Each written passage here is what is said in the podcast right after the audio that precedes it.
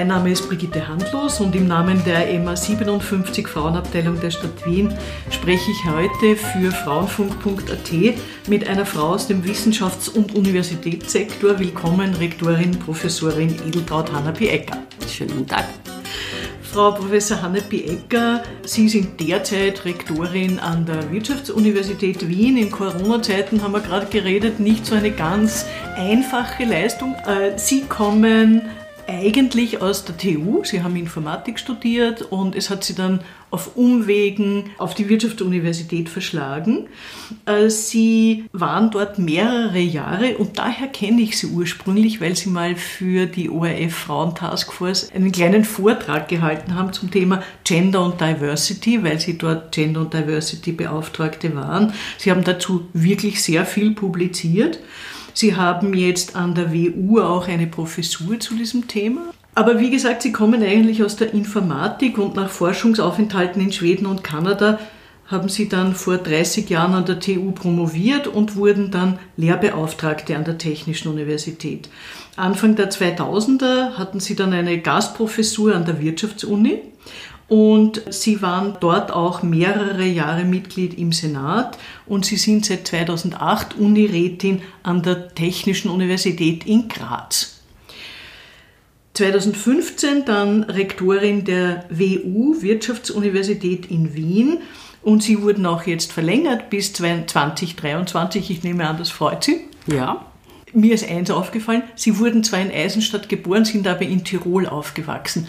Manchmal merkt man es an den Nebensätzen, dass sie aus Tirol kommen, an der Intonation, aber sonst eigentlich ganz wenig. Sie waren 2016 Tirolerin des Jahres, was immer das bedeutet. Ich nehme an, es ist eine Auszeichnung. Sie sind verheiratet und haben ein Kind. So ist es. Frau Hanna-B. Ecker, aus Ihrer Erfahrung mit Gender- und Diversity-Themen, wie wichtig ist der Feminismus heute überhaupt noch? Naja, die Tatsache, dass wir darüber sprechen, ist ein Zeichen dafür, dass er noch wichtig ist, weil man müsste ja nicht über Alltäglichkeiten reden. Also es ist ja offensichtlich noch so, dass die Statistiken, die Untersuchungen zeigen, dass wir unterschiedliche Ausschließungs- und Benachteiligungsphänomene haben. Frauen, und jetzt rede ich als WU-Rektorin, wir haben ganz hervorragende Absolventinnen. Ich sehe die aber nicht in den Führungsetagen der Unternehmen. Da stellt sich dann schon die Frage, warum. In der Wissenschaft sehen wir, dass wir sehr viele junge Wissenschaftlerinnen haben, aber bei den berufenen Professuren, dann tauchen sie nicht mehr so stark auf. Also woran liegt das? Aber auch nicht nur im Sinne von Genderphänomenen, sondern auch im Sinne von Diversität äh, ist schon immer die Frage, wie gehen denn Organisationen mit Diversität um und wie kann man auch konstruktiv damit umgehen? Wir hören ja ganz oft, dass diverse Teams viel besser performen. Ich gehe davon aus, dass das im Wissenschaftssektor so ist wie im Unternehmens- und Konzernsektor. Nur es spiegelt sich nicht in der Realität. Aus Ihrer Erfahrung, und Sie haben sich damit ja auch wissenschaftlich auseinandergesetzt, warum ist das so? Ist das alles nur schöne Worte? Na, ich glaube, das hat was damit zu tun, was wir in unserer jeweiligen Gesellschaft für Konstrukte benutzen. Also wir gehen ja oft davon aus, dass wir davor Vorstellungen haben, was ist normal. Und in dem Wort normal steckt ja schon die Norm, also das, was wir heranziehen als das Maß der Dinge. Und hier gibt es natürlich kulturell bedingte Vorstellungen, was eben die Norm ist. Und entlang dieser Normen werden dann ähm, Personen, die davon abweichen, eben auch ausgeschlossen und benachteiligt. Das hat zum einen zur Folge, dass die Leute dann halt nicht mehr so eingesetzt werden, wie sie eingesetzt werden könnten, aufgrund ihrer Talente und Fähigkeiten, sondern weil man halt etwas annimmt. Also man nimmt an, Frauen sind nicht interessiert an Karrieren und deswegen übersieht man sie plötzlich. Wenn dazu kommt, dass wir halt sehr stereotyp erzogen worden sind, wo Frauen dann vielleicht weniger stark auch ihre Vorstellungen artikulieren, dann kommt es zu einem Systemverhalten, das eben dazu führt, dass wir hier keine Gleichverteilung haben entsprechend der Qualifikationen, die es ja gibt. Wenn Sie jetzt auf Ihren Tätigkeitsbereich schauen, also da kommen die Menschen kommen auf die Universität, da haben Sie ja schon verschiedene Institutionen durchlaufen. Äh, Sie können dann noch sozusagen in Ihrem Bereich wirken, aber müsste es nicht schon viel früher passieren, dass man so Richtung Gleichberechtigung ein bisschen mehr Gefühl bekommt und sich das auch ganz genau anschaut, Kindergarten, Schule, etc. Ist bei Ihnen das nicht schon ein bisschen spät? Naja, ohne Zweifel. Trotzdem würde ich mich nicht aus der Verantwortung nehmen wollen. Natürlich beginnen Festlegungen, Rollenerwartungen, Stereotypen schon ganz früh. Das beginnt ja schon beim Babyalter, ne? wenn man halt die rosa und die hellblaue Babywäsche auspackt. Äh, das setzt sich fort in den äh, Spielsachen, die dann halt die Buben und die Mädchen kriegen. Das heißt, diese sehr starke geschlechtsspezifische Erziehung und in weiterer Folge natürlich auch Sozialisation führt ja nicht nur dazu, dass die Außenwelt eben diese Erwartungen hat, sondern sie führt ja auch dazu, dass die Personen selber sich mit den jeweiligen Vorstellungen und Erwartungen auch identifizieren. Also es gibt ja Studien, die zeigen, dass zum Beispiel zur Feuerwehr gehen ist ein ganz beliebtes Ziel für Kinder. Das ist was sehr Faszinierendes offensichtlich. Ne? Also meins war es nicht, aber scheinbar gibt es ganz viele Kinder, die das faszinierend finden, bei der Feuerwehr zu sein. Wenn sie in sämtlichen Kinderbüchern immer nur Feuerwehrmänner haben und nie Feuerwehrfrauen, werden die Mädchen sehr subtil, aber doch lernen, dass das offensichtlich nichts für sie ist. Das heißt, das sind schon sehr komplexe gesellschaftliche Mechanismen, die da wirken, die eben dann dazu führen, dass ähm, es zu ähm, Hierarchien kommt, dass es zu Ausschlüssen kommt und zu Benachteiligungen kommt. Sie haben ja ein Standardwerk geschrieben mit dem Titel The Triple M of Organizations. Da geht es um Man Management and Myth. Was sind denn so die zentralen Mythen zum Beispiel in der Wirtschaft oder in der Technik, wo wir relativ wenige Frauen in Führungspositionen haben. Naja, da gibt es ja ganz viele Beispiele, wie denn bestimmte, und jetzt sage ich einmal ganz bewusst, auch Machtverhältnisse aufrechterhalten werden, weil ich denke mal, darum geht es ja. Es geht ja sehr oft gar nicht um irgendwelche objektiven Kriterien, sondern es geht um soziale Mechanismen, es geht um machtpolitische Mechanismen. Also es gibt, ähm, ich zitiere ganz gern das etwas zynische Beispiel, wenn wir vom Gender Gap im Einkommen reden, wo es nachweislich so ist, dass Frauen bei gleicher Qualifikation für die gleiche Tätigkeit weniger kriegen. Ähm, jetzt kann man das natürlich politisch und wird das auch politisch sehr verwerflich finden, aber umgekehrt, wenn es denn zum Beispiel die betriebswirtschaftliche Rationalität gäbe, von denen wir alle reden, dann wäre es doch naheliegend, wenn ich den gleichen Job gut gemacht kriege mit der gleichen Qualifikation, aber billiger, dass die logische Konsequenz wäre, es müssten viel mehr Frauen in diesen Positionen sein. Sind sie aber nicht. Daher ist immer mein Argument, es kann also offensichtlich nicht um objektive Tatbestände gehen. Es geht ganz offensichtlich nicht um rationale Entscheidungen, sondern es geht um andere. Das Zweite ist natürlich, dass es noch immer diese sehr starken Stereotypen Zuschreibungen gibt.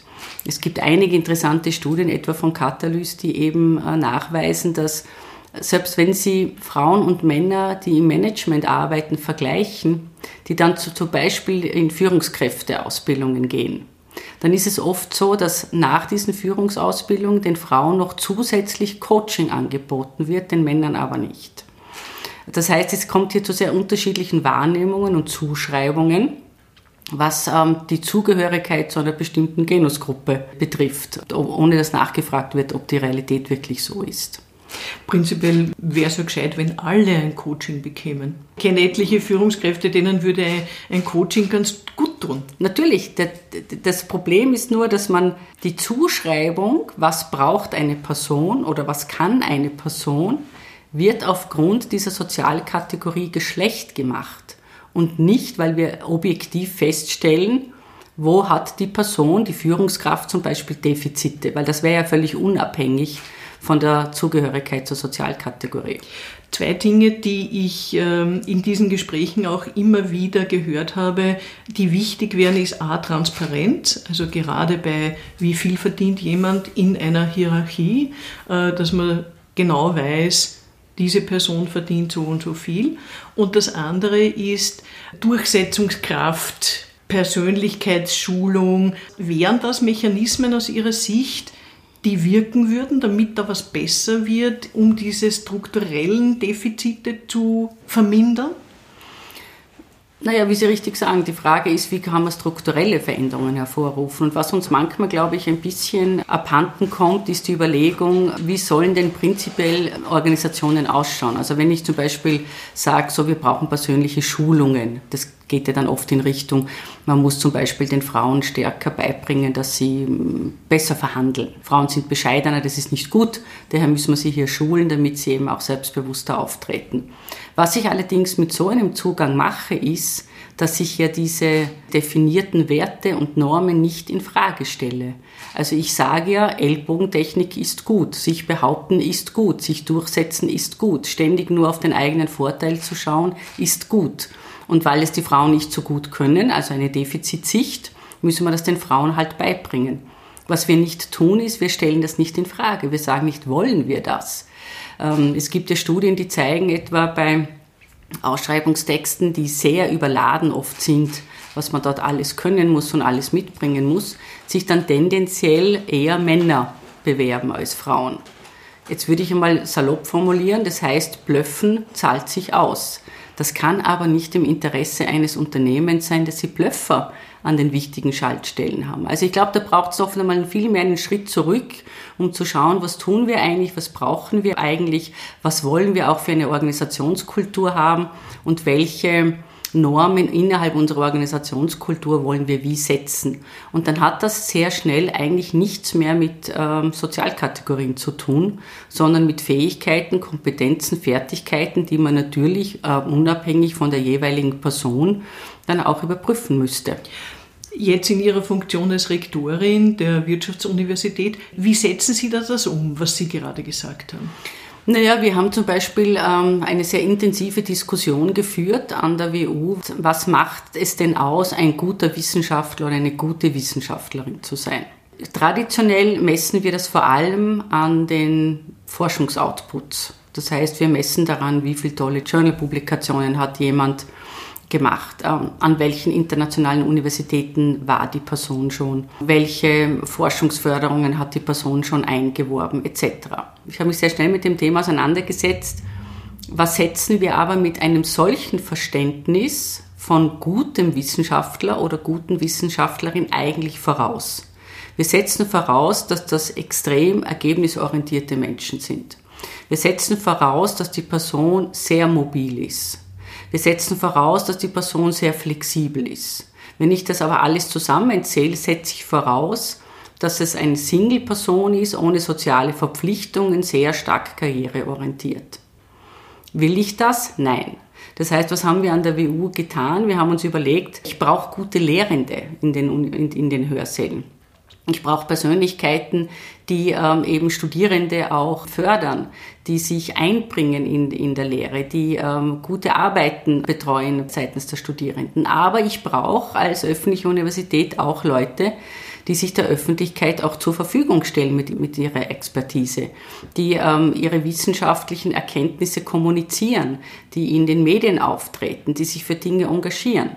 Wenn ich aber will, dass das ein Teil der, der Bemessungsgrundlage ist, zum Beispiel bei Leuten, die ich einstelle, dann muss ich das auch explizit formulieren. Und das haben wir auch getan. Das heißt, was wir jetzt zum Beispiel tun ist, wir haben bei allen Ausschreibungen drinnen, dass wir nicht nur die Forschung, sondern auch die Lehre, sondern auch Third Mission, wie es so schön heißt, äh, berücksichtigen. Das schauen wir uns dann auch an. Wir haben uns daran nachorientiert, wie kann man akademisches Alter bemessen. Das heißt, ich zähle nicht einfach nur durch und sage, aha, naja, wenn die Person A zehn Publikationen hat und die Person B hat nur sechs Publikationen, ist also A besser als B, sondern ich schaue mal an, wenn das A in einer Vollzeitbeschäftigung gemacht hat und B hat aber in einer Teilzeitbeschäftigung sechs Publikationen gemacht, hat sie mehr geleistet. Das heißt, ich brauche ein relatives Leistungsbemessungskonzept und das haben wir tatsächlich entwickelt und setzen das auch an der WU um.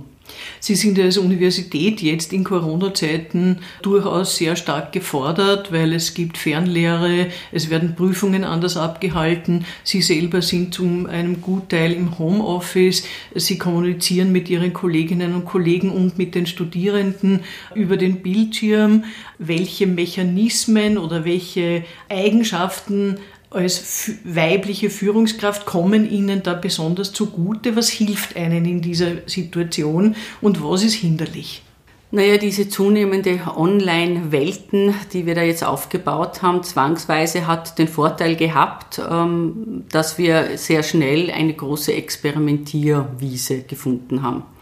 Was wir von, von vornherein aber mitgedacht haben, ist, Was lernen wir aus diesen Experimenten? Und wir haben zum Beispiel gelernt, dass es ganz schnell zusätzliche Unterstützung gebraucht hat. Also wir haben ganz schnell gelernt, dass wir Leuten Coaching anbieten müssen. Wie gehe ich damit um? Wie gehe ich mit der Mehrbelastung um?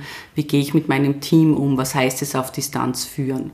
Wir haben natürlich gelernt, dass wir zusätzliche soziale Interaktionsformen finden müssen, selbst wenn sie nur online sind. Zum Beispiel habe ich ein Town Hall Meeting, ein Online Town Hall Meeting eingeführt, wo einmal im Monat sich wer immer will an der WU sich sozusagen mit mir treffen kann und jede Art von Frage stellen kann, aber sehr oft geht es eben auch um die Fragen, was ist der aktuelle Stand, wie tun wir weiter.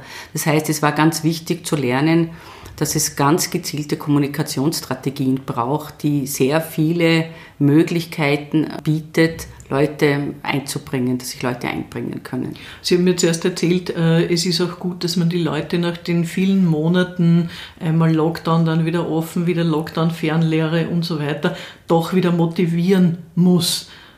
Können Frauen besser motivieren als Männer? Statistisch gesehen ja. Also ich bin ja kein großer Fan davon, von den Frauen und den Männern zu sprechen und damit so zu tun, als ob das homogene Gruppen wären. Das sind sie natürlich nicht. In der inneren Ausdifferenzierung der Gruppe tun sich da ganz viele andere Themen auf, weil auch innerhalb der Gruppen macht es, innerhalb der Frauengruppen und der Männergruppen macht es Unterschiede, äh, aus welchem Kulturkreis kommt man, äh, welche Ausbildung hat man, welchen Hintergrund hat man etc. Deswegen würde ich sagen, ich bin immer ein bisschen vorsichtig mit die Frauen oder die Männer. Statistisch gesehen ist es wohl so, dass äh, Frauen tendenziell beziehungsorientierter sind, weil sie dazu erzogen werden. Das merken wir ja auch, ne? dass eben Frauen dann sehr stark oder kleine Mädchen sehr stark angehalten werden, sich sozusagen um das Wohlbefinden der Gruppe oder der Kollegen und der Freunde, Freundinnen etc. zu kümmern. Und daher sind sie dann wahrscheinlich tendenziell geübter im Umgang mit solchen Situationen als Männer. Mir ist aufgefallen, äh, wenn ich auf die Wiener Technische Universität schaue, wird von einer Frau geleitet. Die Wirtschaftsuniversität in Wien wird von einer Frau geleitet. Es gibt übrigens auch noch andere äh, Wissenschafts- und Universitätsbereiche, die von Frauen geleitet werden. Aber gerade Wirtschaft und Technik sind so in der Privatwirtschaft sehr männlich besetzt. Was ist denn da passiert bei euch? Naja, ich würde meinen, das, ist das, ähm, das sind Universitäten. Wir haben tatsächlich in den Universitäten ja relativ früh einen Gender Mainstreaming Ansatz realisiert. Das heißt, es ist ja auch bei Gesetz zum Beispiel vorgesehen, dass äh, immer die Hälfte in Gremien auch äh, Frauen sind. Das heißt, über diesen Gender Mainstreaming Ansatz würde ich meinen, ist es schon einfach passiert, dass mehr Frauen dann in Gremienarbeit eingestiegen sind, weil sie halt auch gefragt wurden, weil sie sich da auch stärker angesprochen gefühlt haben. Und wenn man sozusagen diese Sozialisation in den Gremienarbeiten dann auch hat, dann ist es natürlich ein nächster Schritt, dass man dann halt einmal in ein Rektorat geht, wo man ja natürlich auch über die Quotenregelungen sicherstellt, dass hier auch Frauen vertreten sind. Und dann ist es ja bekanntlich nur mehr ein kleiner Schritt bis zur Rektorin. Haben Sie Ihre Karriere geplant, ganz genau, Schritt für Schritt? Ich war schon sehr früh sehr begeistert davon, in der, in der Wissenschaft zu bleiben. Ähm, und dann waren für mich ein paar Dinge schon sehr klar. Also, dass das einhergeht mit einer Dissertation und mit einer Habilitation, das ist schon irgendwie klar, wenn man in der Wissenschaft bleiben will. Es ist natürlich nicht so der ganz logische Schritt, warum man dann ins Universitätsmanagement geht, weil eigentlich hat man sich dann einmal in der Wissenschaft etabliert, man hat seine Communities und dann ist es schon noch einmal die Frage, warum man dann im Universitätsmanagement landet. Das ist bei mir jetzt aber wiederum nicht so erstaunlich, weil ich immer schon für mich selber entschieden hatte, dass Universitätspolitik für mich ein Teil meines Berufes ist. Universitätsangehörige sein hat für mich immer bedeutet, zu forschen, zu lehren, aber mich eben auch zu engagieren für Universitätsangelegenheiten. Daher war ich tatsächlich auch schon immer ähm, als, sowohl als Studentin, auch als Assistentin immer auch in Universitätsgremien tätig und habe mich da immer auch eingebracht und daher ist es dann jetzt vielleicht nicht geplant, aber nicht ganz unlogisch oder nicht ganz inkonsistent, warum ich jetzt Rektorin bin. Sie haben auch sehr viel Erfahrung im internationalen Bereich. Wenn Sie darauf schauen, in welchen Ländern läuft es bezüglich Gleichstellung besser als bei uns? Naja, da kann man natürlich wie immer die skandinavischen Länder strapazieren.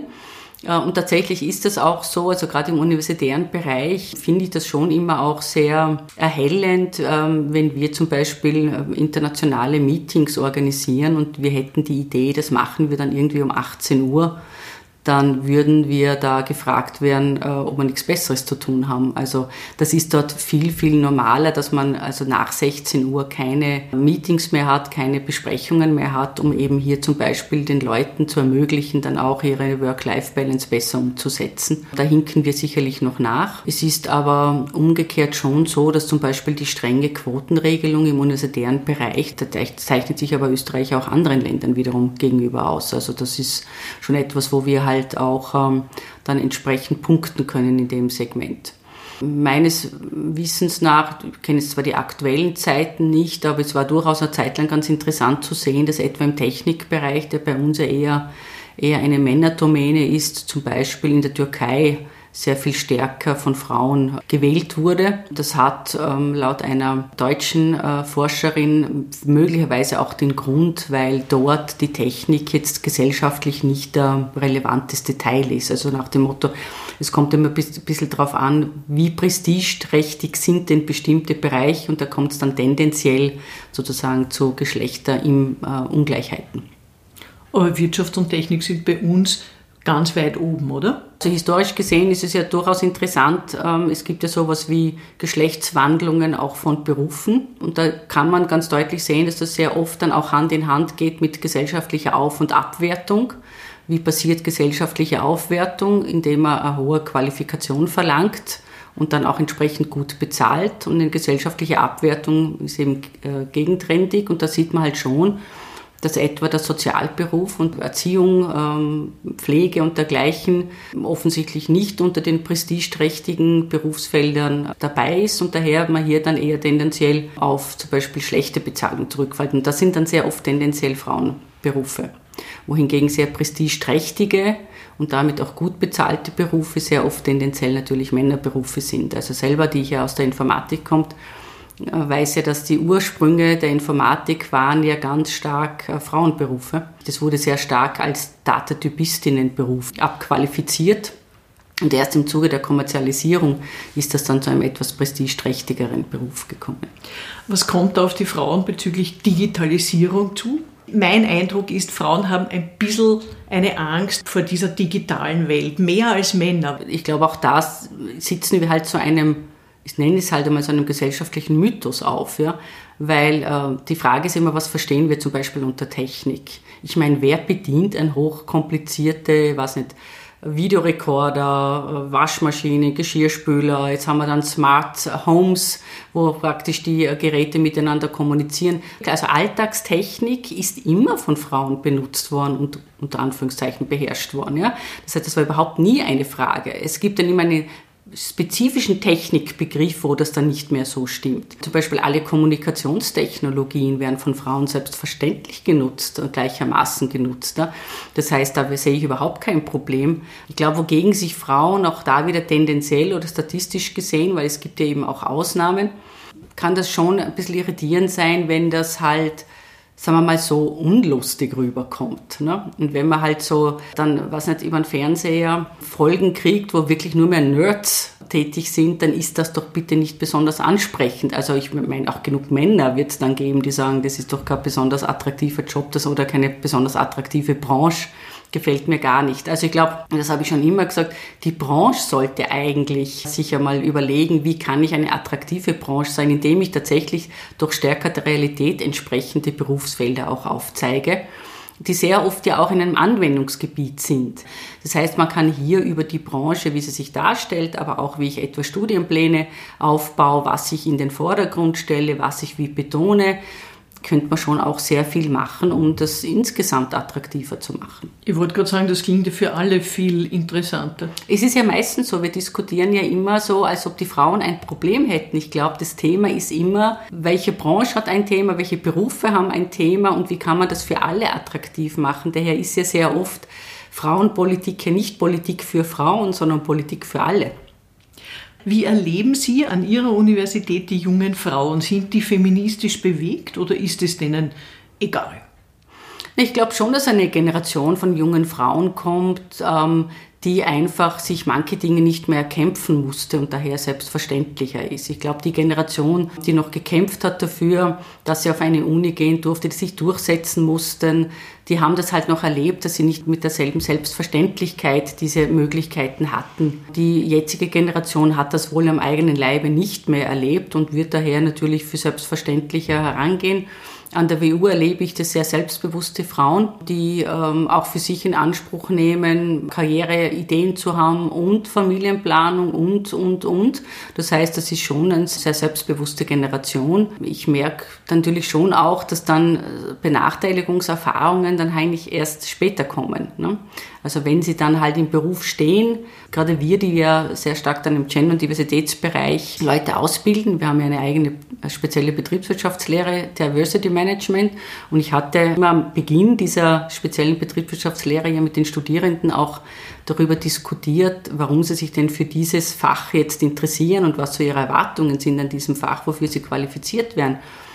Und das war schon interessant, dass die Männer die sich äh, dort eingeschrieben haben, einfach einen Wettbewerbsvorteil gesehen haben und gesagt haben, Diversität ist einfach ein Thema, das ist logisch. Ich möchte ja international tätig sein, daher ist es gut, wenn ich mich da entsprechend qualifizieren lasse. Also die Studentinnen tendenziell hatten sie Benachteiligungserfahrungen und wollten dem auf den Grund gehen, woher das kommt und wollten sich qualifizieren lassen, dass sie selber nicht Gefahr laufen, sozusagen diese Benachteiligungshaltungen zu reproduzieren. Was wünschen Sie sich für die Frauen im dritten Jahrtausend am meisten? Dass es keine erste Frau mehr gibt. Vielen Dank für das Gespräch, äh, Edeltraut Hanapi Ecker. Danke Ihnen fürs Zuhören. Sie finden uns unter www.frauenfunk.at, auf der Facebook-Seite der MA57 Frauen in Wien, auf der Podcast-Plattform feio.at und auf allen gängigen Ausspielkanälen für Podcasts. Vielen Dank nochmal. Ich danke auch herzlich.